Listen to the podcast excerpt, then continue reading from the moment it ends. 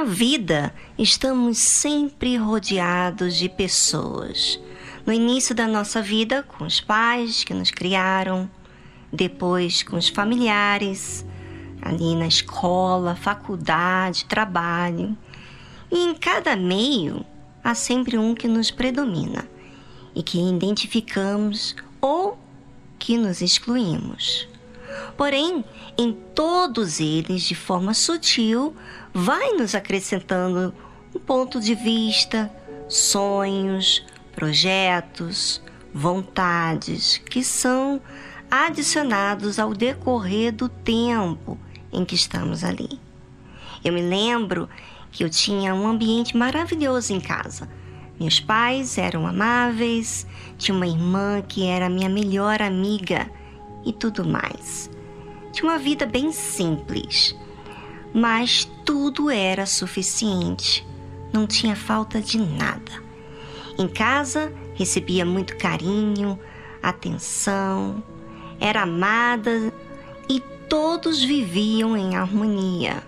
Havia respeito, verdade e muito cuidado com a nossa criação. Ou seja, minha mãe sempre estava nos ensinando como deveríamos viver e, com certeza, conduzir a nossa vida da melhor maneira. O que era certo e o que era errado. A minha mãe estava sempre presente para nos ensinar.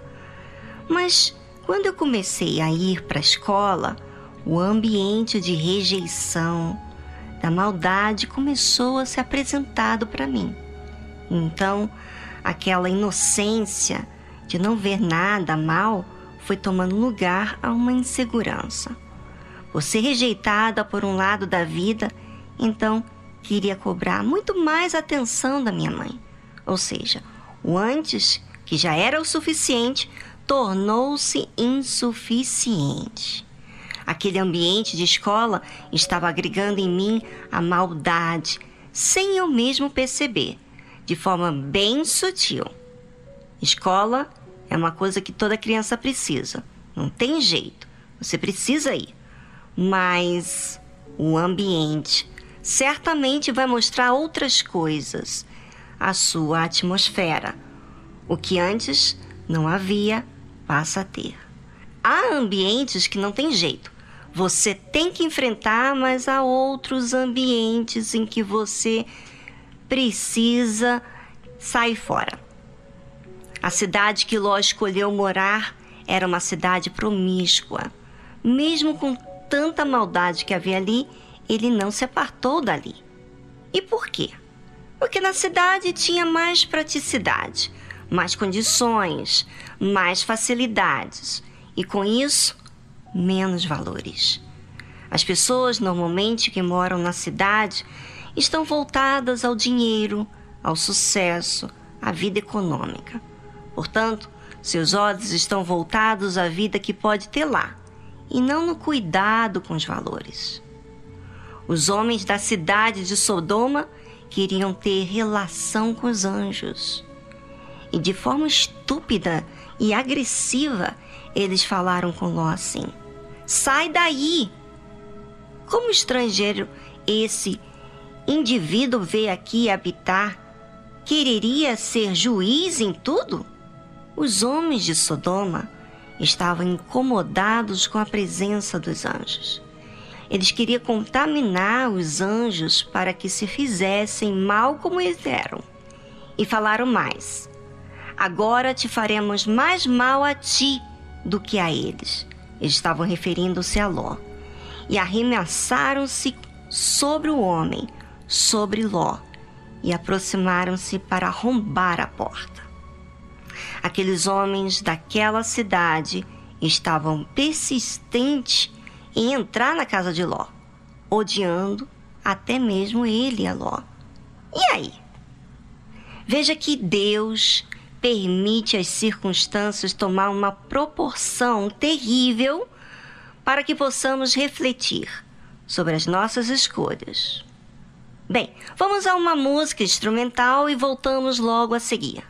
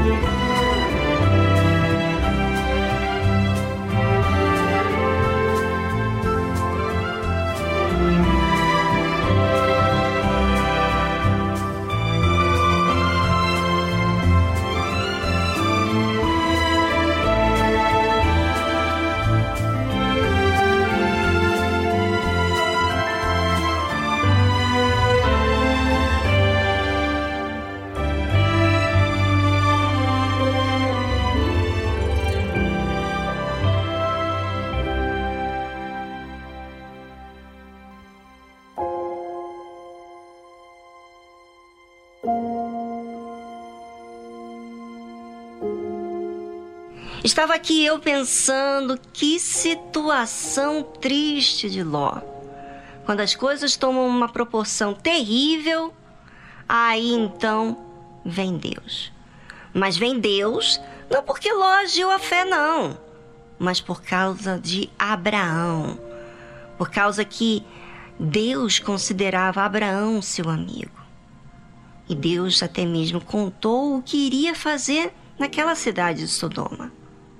Só para refrescar a sua memória, os homens da cidade de Sodoma estavam jogando Ló de lado, empurrando, a ponto de arrombar a porta, quando os anjos entraram em ação. E diz a Bíblia o seguinte: Os anjos, porém, estenderam as suas mãos e fizeram entrar Ló consigo na casa, e fecharam a porta e feriram de cegueira os homens que estavam à porta da casa, desde o menor até ao maior, de maneira que se cansaram para achar a porta. Ou seja, estava tentando, ainda assim, cegos, arrombar a porta. Os anjos entraram em ação quando já estava a situação insuportável. E às vezes, a situação da sua vida está insuportável, porque você não deu importância aos sinais das suas escolhas. Você não buscou reconhecer os seus erros e mudar. Os dois anjos estavam dentro da casa de Ló, mas só agiram quando a situação chegou ao extremo. E por quê? Porque Deus queria mostrar para Ló através das circunstâncias que ele estava vivendo, as suas escolhas. Será que você, ouvinte, está vivendo agora é devido a más escolhas que você fez? Será que os sinais negativos não foram suficientes para você se observar? Ou será que você terá que perder mais um pouco para você se dar conta das más escolhas que você cometeu.